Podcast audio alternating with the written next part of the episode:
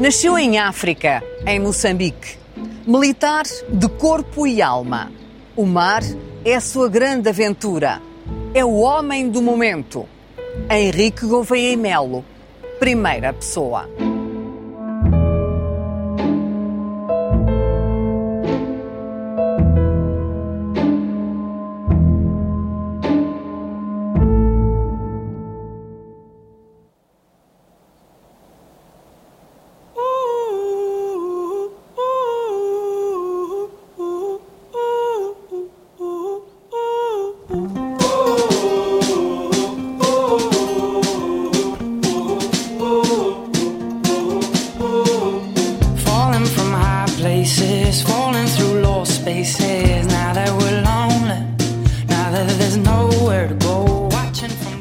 Fundo do mar aqui?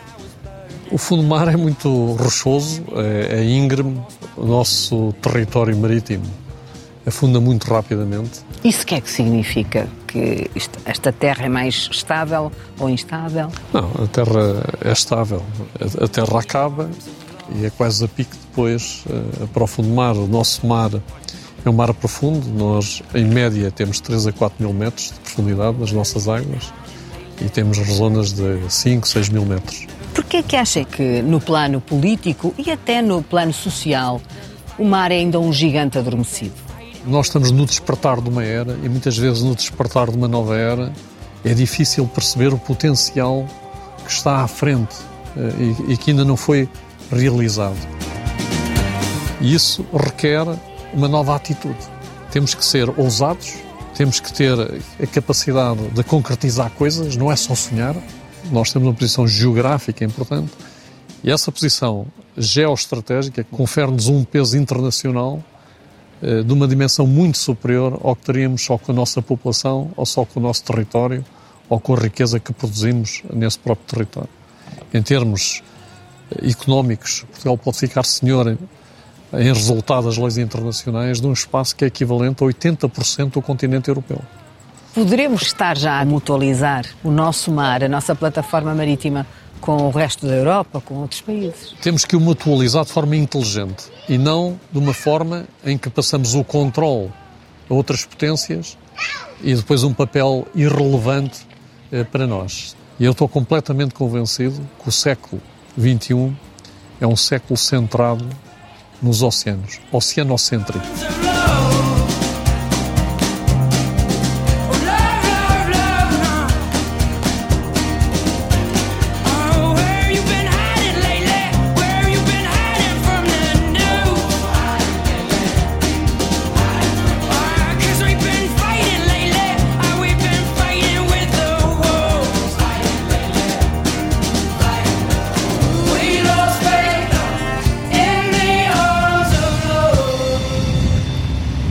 O mar, apesar de revolto, é apaziguador, não é?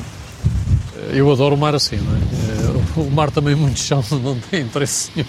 Porquê? É muito monótono, tor- torna-se monótono, é uma superfície muito monótona.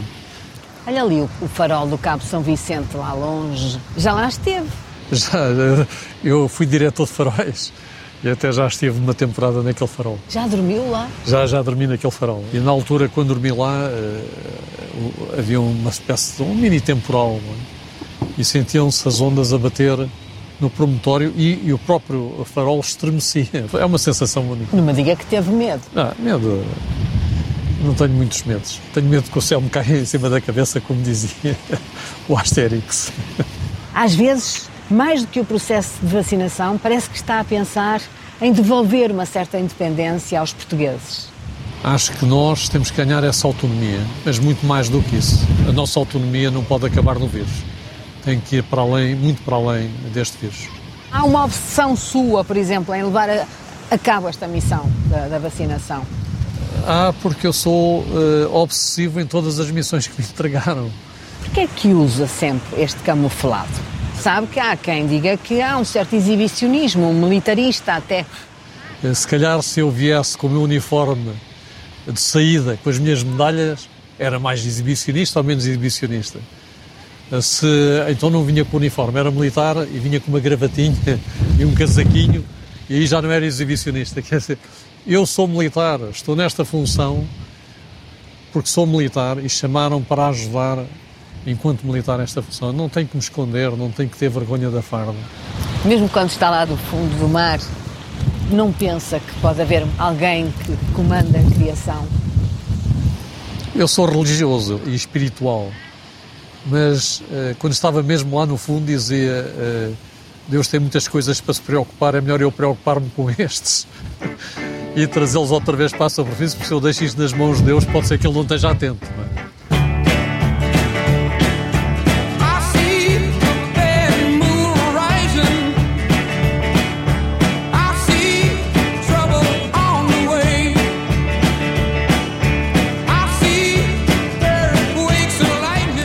Civil ou em camuflado? Henrique Gouveia de Melo é o mesmo?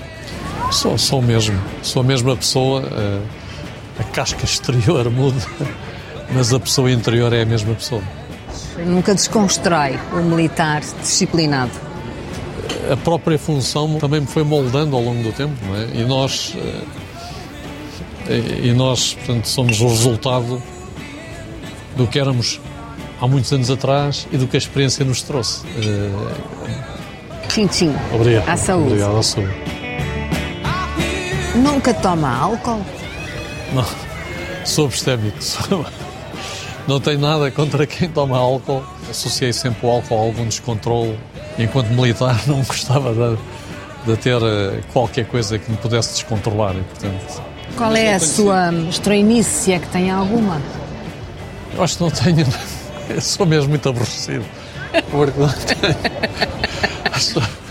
Sabe o que é que é? Eu não tenho assim nenhuma grande estroinice. Eu gosto da aventura, gosto de fazer coisas diferentes. Se calhar essa é a minha estroinice. E se for um bom petisco? As ostras são com, Tem com limão ou sem limão? Eu, eu gosto com limão. Com limão, posso pôr em todas. Também mais valia que não gostasse de ostras, elas vêm do Ostra- mar. não, ostra- eu gosto de tudo que vem do mar. Olha esta que está aqui gordinha. Ah, muito obrigado.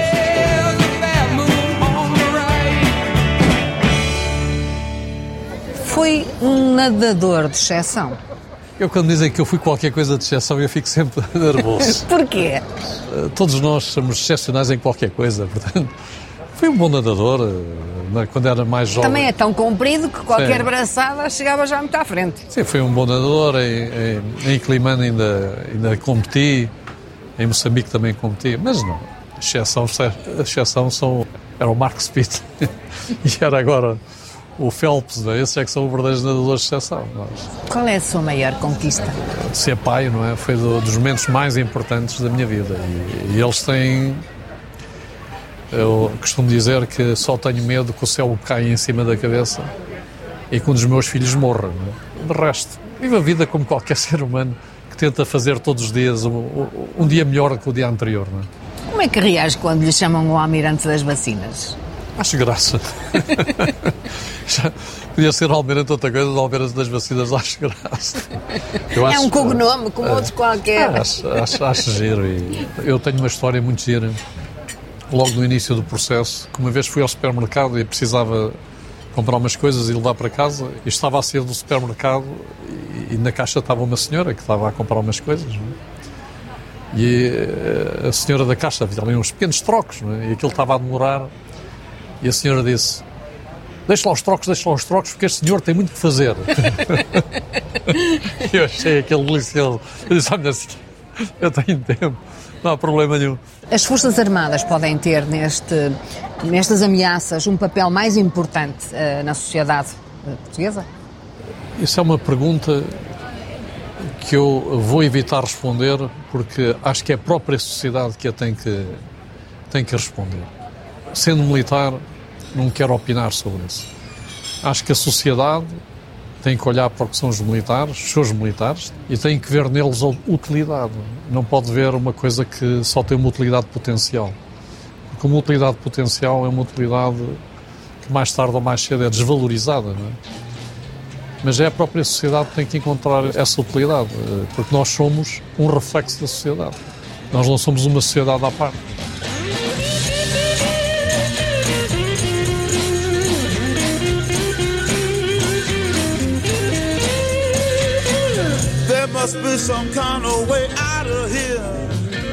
A Task Force vê a praia por um canudo, mas tem uma bela vista. Tem uma bela vista, tem. Agora não tenho muitas oportunidades de gozar esta vista. Estamos num dos sítios emblemáticos da linha. É o Forte São Julião da Barra. É um sítio muito bonito, uh, vê-se a entrada e a saída da Barra de Lisboa para o interior do Rio Tejo e depois para o Mar Alto. Que significado tem estarmos neste posto de comando da vacinação? O significado é de estar uh, num quartel que está numa posição fantástica a ver o mundo protegido, que é a Barra de Lisboa, e o mundo aberto, que é o oceano. É? Se nós conseguirmos, de alguma forma, proteger a nossa população, julgo que há aqui algum simbolismo que possa ser passado. Tá, pessoal, vamos embora, vamos abrir.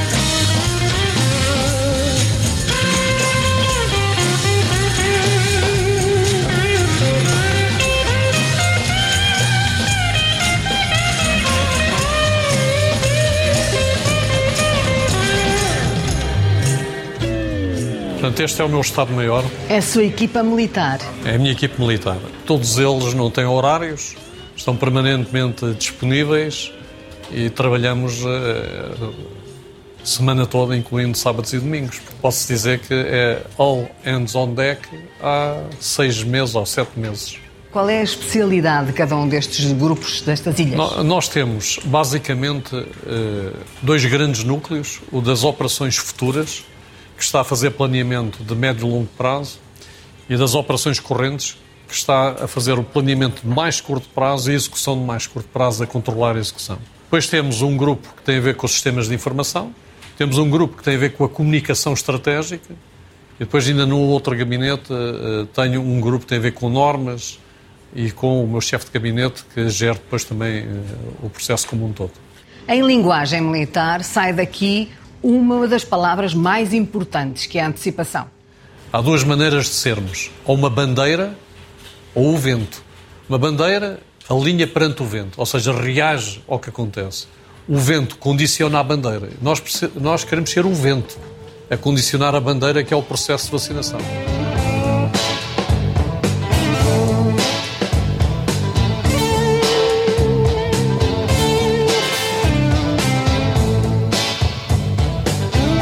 O Cabo Tomé era o seu bodyguard no outro dia em, em Odivelas, quando foi aquela confusão. O, o, o, que eu lhe disse foi: epá, põe-te lá nas minhas costas, porque eu não gosto de ser agredido pelas costas.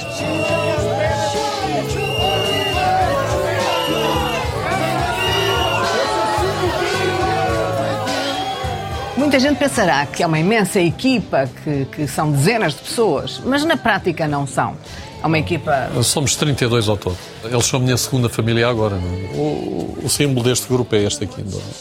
É uma hidra, tem três cabeças, que é a Marinha, o Exército e a Força Aérea, a tentarem destruir o vírus, com um círculo à volta, que é todas as 4.700 pessoas do Ministério da Saúde e dos outros que nos estão a tentar ajudar a fazer este trabalho. Quem concebeu o símbolo? Fomos nós, fomos nós.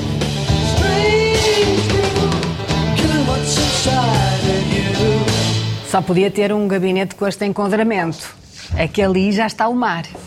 Uh, Faz-me bem sempre olhar para o mar. aqui está a sua parte racional, a matemática, super racional, e aqui está o seu outro lado. Se calhar, será que eu vou descobrir algum lado emocional? Aquela aqui do meio é uma cruz o Cristo a carregar uma cruz, será? São piadas e brincadeiras que nós fazemos entre nós. A cruz significa que nós ainda temos uma cruz pesada, todos nós, eh, de carregar neste processo até conseguirmos ver o sol é? que está por trás. Depois tenho o, capitão Haddock a dizer uns palavrões que é muitas vezes quando estou irritado e digo aos meus homens, epá, isto não está certo, e digo, uma, e digo um calão naval, e então eles puseram Como é que é um calão naval? Ah, não vou repetir. Eh, eu considero que estes indivíduos todos estão aqui, estão dentro do meu navio, é? e portanto nós estamos a navegar agora num mar de problemas, estamos a tentar resolver, mas fazemos parte toda de uma equipe muito unida. Cause he gets up in the morning Then he goes to work at nine. Then he comes back home at 5.30. Gets the same train every time. O barulho aqui fora não vai poder ser. Vocês vão ter que fechar a porta. Oh, pessoal, Não, aqui não há nada impossível. Pá, silêncio absoluto, pá. Ok? He's a well-respected man about town, doing the best things so conservatively. And his mother goes to meetings while his father pulls the maid. And she stirs the tea with councillors while discussing foreign trade. É conhecido por ser o homem das missões impossíveis e por ser eh, um discreto servidor. De onde lhe vêm essas características? Bem, eu não, não diria tão veementemente que sou o homem da- das missões impossíveis e que sou um discreto servidor. Agora não sou nada discreto, face às circunstâncias, mas eh, eu, o meu treino eh, e as minhas características vêm essencialmente da minha vida militar enquanto marinheiro eh, e enquanto submarinista, que é conhecido por ser o Silent Service. Mas nem sempre foi submarinista. Eu estou a referir-me à sua infância, que começou em África, mas os seus pais eh, saem daqui. Sim, meu pai era da Beira Interior, eh, a minha mãe era aqui de Lisboa, mas eh, da parte da minha mãe tínhamos uma grande tradição em África. De onde vem o nome Passalacqua? A Salacua vem de um, de um senhor que emigrou para a Ilha da Madeira há, há muitos anos, no século, se não me engano, no século XVII.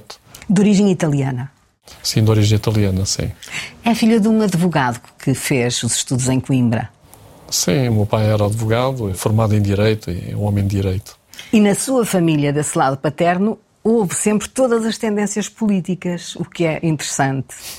cinco irmãos, né? Portanto, duas irmãs e três irmãos, mas as irmãs muito suaves, mas os irmãos muito diferentes uns, eh, uns entre os outros e cobriam quase o espectro político todo.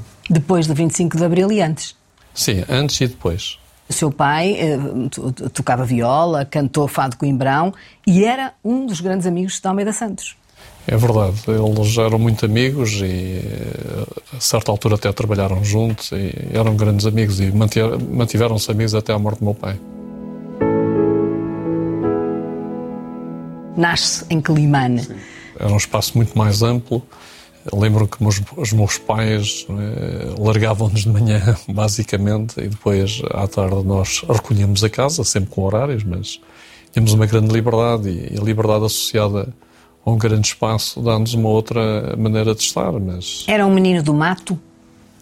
o meu pai chegou a ter uma propriedade e nós frequentávamos muito a propriedade, isso era mato mesmo, e com animais de grande porte, etc. E nós vamos aprendendo ao longo da nossa vida a viver nesse convívio entre o que é uma cidade e o que era um ambiente mais rural, mas um rural não um rural eh, português ou um rural europeu, um rural africano. O que é que aprendeu a fazer, que é engenhocas aprendeu a fazer nessa sua primeira infância? Ah, Isso tem muito a ver com a minha mãe. A minha mãe nunca, nunca gostou muito que de nos dar brinquedos e achava que nós devíamos inventar os nossos brinquedos e construir os nossos brinquedos.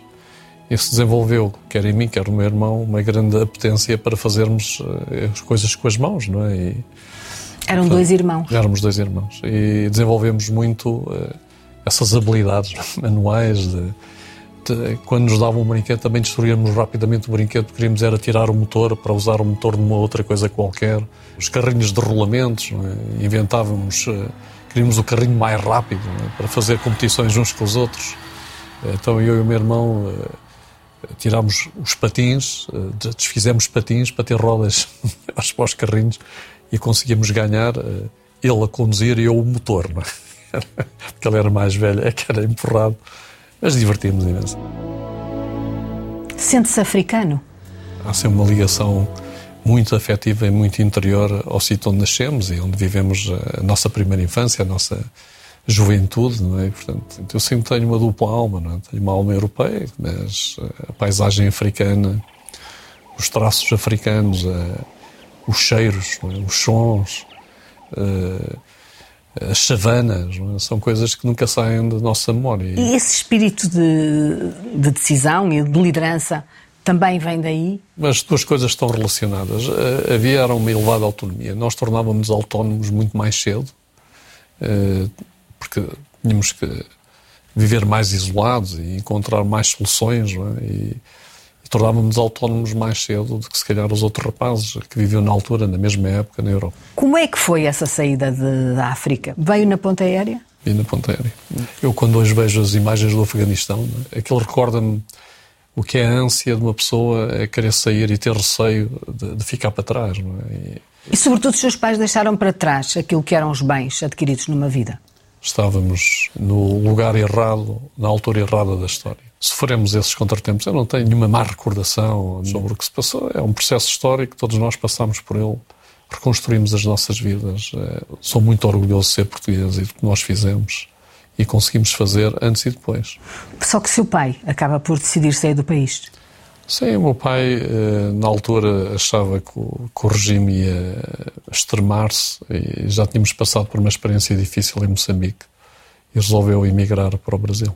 Lembra-se do momento em que o navio uh, vai a sair da Barra? Sim, lembro-me. E deixa Lisboa para trás? Eh, nesse dia, lembro do meu pai ter dito que se calhar se tinha precipitado e podíamos ter ficado, mas pronto, já, nossa vida já estava a mudar um rumo para, para um novo destino. Logo à saída. Logo à saída, sim. Nem a língua portuguesa, que era a mesma, vos prendeu ao Brasil. Acabas por regressar pouco depois. Sim, porque o meu pai, mesmo em África, sempre quis morrer em Portugal. É? E, e a ida para o Brasil foi uma ida forçada. Nessa altura, o que pensava de Portugal? Eu conhecia mal Portugal, não é? conhecia Portugal das férias, dos, dos, nossos livros de história e, e, tinha uma relação das histórias que o meu pai me contava. A minha mãe não contava muitas histórias sobre Portugal, era mais sobre Moçambique e eu tinha uma boa imagem porque o meu pai eh, adorava Portugal, é? o meu pai era um português genuíno e quando se é imigrante sente-se uma paixão pelo país. É? Nós começamos a desenvolver um saudosismo pelo nosso país e as nossas coisas e fui desenvolvendo um saudosismo num país que não tinha conhecido bem, é? mas que de alguma forma era o meu país, era o meu lugar eh, na Terra. Quando volta a Portugal, vai para a Escola Naval e começa o curso de Carvalho Araújo. Sim, eu entrei no curso Carvalho Araújo, eu concorri aos três ramos das Forças Armadas, queria ser militar. Porquê é que tinha essa ideia de querer ser militar? De alguma forma senti esse apelo de participar na, na vida portuguesa e na, fazer parte de uma, de uma nova reconstrução. É? E achei que ser militar era a coisa mais digna que eu podia fazer na altura. Já pensava numa estratégia para o país? Sim, eu achava que de longe, é? do ponto de vista de quem está no Brasil, achava que Portugal era periférico na Europa, era pequeno na Europa, mas era grande no, nas suas ligações intercontinentais. Achava que o desenvolvimento histórico de Portugal se tinha feito pelo mar e, portanto, eu queria participar de um novo desenvolvimento uh, com algum sentido histórico. Portanto, a Marinha era naturalmente o sítio em que eu gostaria de, de, prestar o meu serviço e foi assim que me aproximei da Marinha. Também a, a questão da liderança foi sempre alguma coisa que mexeu consigo? Nós, quando somos jovens e uh, entramos no meio como a escola naval, uh, somos mais formados do que capazes de conduzir o nosso destino. Uh, as escolas militares são centros de formação de ética e de valores que nos são depois transmitidos. E, portanto, eu sofri mais o processo da culturação do que, de alguma forma, dizer eu vou ser um líder. Quer dizer, não, nem passava isso pela cabeça. Eu, queria ser oficial de Marinha, não é? Queria participar. Como é que se desenvolveu depois, dentro da Marinha, essa faculdade e esse interesse pelo submarinismo? Eu, eh, quando estava na Escola Naval, vi um filme sobre submarinos, um filme que é muito famoso, que é o 96. E era um filme muito marcante de camaradagem, de sacrifício, de gente muito dedicada e aquilo foi o apelo final. Eu já olhava para os submarinos como uma arma interessante. Era um sítio difícil da Marinha e, gostava de fazer a minha carreira a pulso, é? Ou seja, eh, queria ir para um sítio que fosse difícil. Era o mesmo jovem eh, que o pai mandava apagar a luz porque queria ler pela noite dentro física e matemática Sim, e que não, não tinha horas, queria sempre estudar, estudar mais. Sim, meu pai eh, achava que eu devia descansar mais eh, e eu, houve uma fase da minha vida, na fase mais juvenil, no fim das, da adolescência, em que estudava demasiado. There's a man with a gun over there telling me I got to beware. I think it's time we stop, children. What's that sound? Everybody look. Começa uma carreira nos velhos submarinos, no Albacora, no Delfim, no, no Barracuda. Sim, quando comecei, eles não eram assim tão velhos como isso.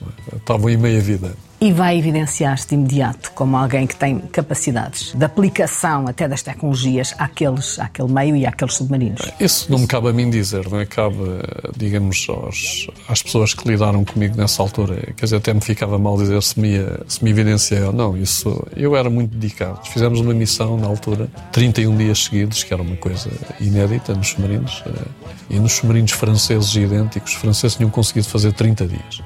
Portanto, nós fizemos mais um dia, mais um dia de sacrifício só para não deixar o recorde com os franceses.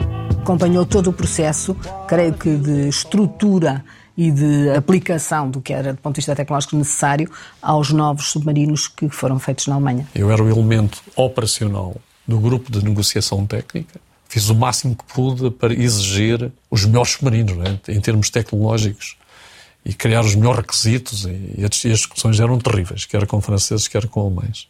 Tive muita influência em, em todo o processo. E uma das coisas que eu não queria era beneficiar do processo. Portanto, ter ido para a Alemanha, fazendo parte das equipes de transição, em que nós podíamos estar 3, 4, 5 anos na Alemanha. É? Eh, Estando na Alemanha ganhávamos um ordenado superior. Portanto, aquilo era considerado quase como benefício. E eu, como fiz parte do processo de decisão, eh, não quis eh, fazer parte desse grupo. Portanto, deixei que outros submarinistas mais novos é? fizessem parte desse grupo e saí da esquadrilha. Fui comandar uma fragata. Vasco da Gama, Vasta Gama, eh, depois de comandar a fragata, é que volto como comandante da esquadrilha, exatamente no momento em que nós estamos a receber os submarinos, e aí é que fui buscar o submarino. Vai buscar o arpão. Vou buscar os dois. Primeiro o Tridente, eh, com o comandante Fortuoso, e depois o, Arpão, com o comandante Batista Pereira. Eh, fiz o primeiro grande exercício da NATO eh, no Mediterrâneo, em que testámos o submarino à exaustão. Foi nessa altura que os almirantes estrangeiros começaram a dizer Hello, Mel is at sea. Não, Beware. essa- não, Ou esse- seja, tenham cuidado que o Melo está no mar. O senhor era um comandante temido. Eu era muito aguerrido, no sentido em que, em treinos, levava aquilo como se fosse uma, uma guerra total. E, e se pudesse atacar, atacava, e fazia 30 por uma linha, e inventava N soluções, etc. E, e pronto, e aquilo, com o tempo, foi criando alguma fama, e, e sim, realmente, de vez em quando, ouvia esse tipo de reparos. Poucos portugueses se lembrarão que esteve também na parte final eh, nos acontecimentos eh, trágicos de Pedrógão.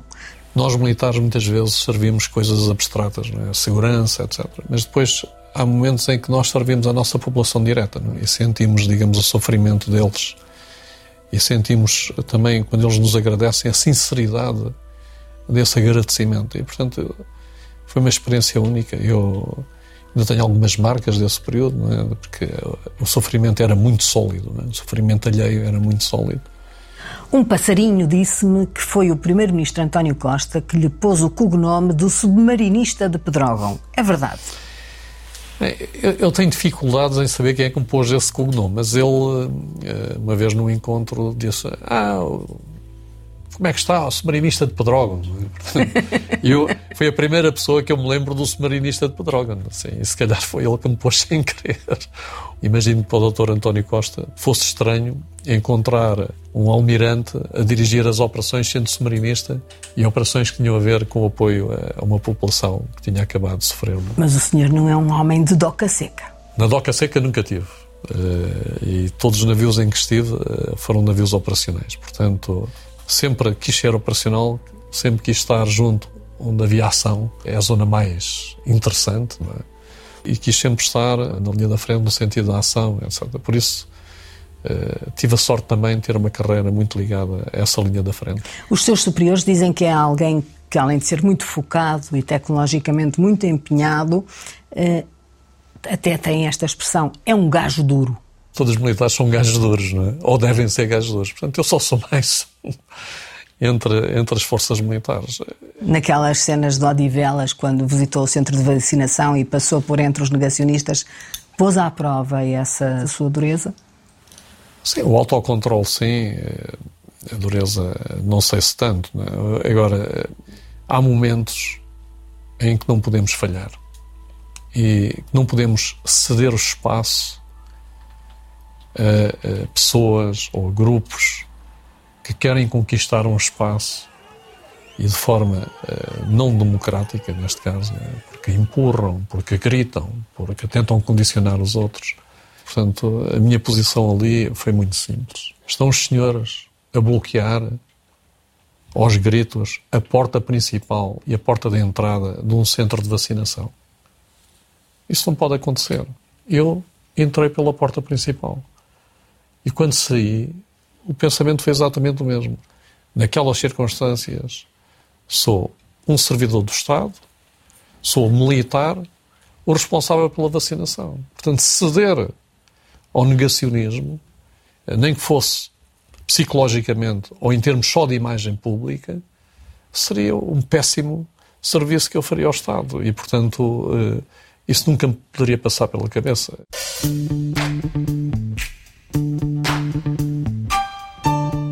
Hoje o homem que lidera a Task Force é uma estrela nacional. Como é que lida com esse mediatismo de estar todos os dias nos telejornais? Eu não gosto da supervisibilidade. Agora, o que sinto é que neste processo, a nossa exposição direta e nós falarmos olhos nos olhos com quem é afetado pelas nossas decisões, eh, cria confiança e por isso eh, eu, independentemente do que sinto ou deixo de sentir, isto é um processo vai acompanhar o resto das minhas memórias né, das, e, e, da minha vida. Né?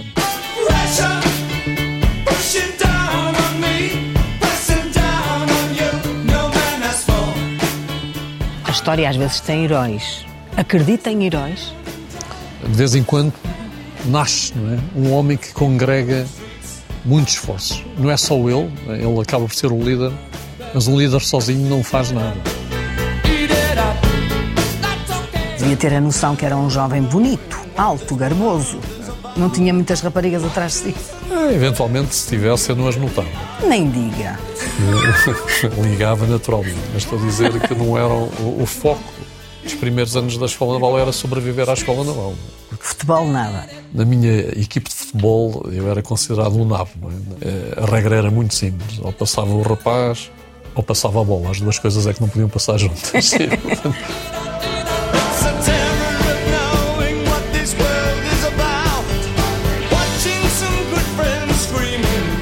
que lhe diz a sua mãe? A minha mãe, como todas as mães, eh, fica muito orgulhosa é? do, do, filho, etc. Mas o, o, orgulho é uma coisa muito idiota, se me permite uh, dizer-lhe assim, porque quem se julga importante tem que um dia passar pelo cemitério e ler aquelas placas de gente muito importante que já ninguém se lembra deles. Portanto, nós não somos importantes, nós somos circunstanciais.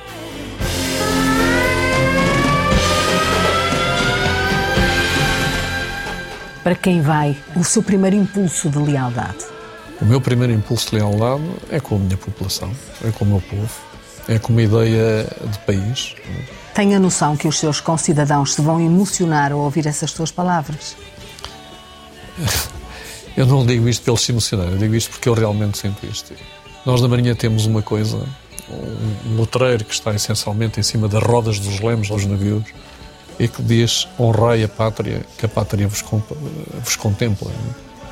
A sensação que eu tenho é que eu tenho 10 milhões de pessoas a olhar para mim. Portanto, tenho um peso nos ombros muito grande de conseguir eh, não desonrar eh, esse olhar que eles têm sobre mim e sobre este processo. Que mais uma pessoa pode pedir? Quer dizer, eu, eh, eu tive a oportunidade na vida, deram uma oportunidade, as circunstâncias deram uma oportunidade de poder ajudar diretamente a minha população. Eu, eu agradeço isso.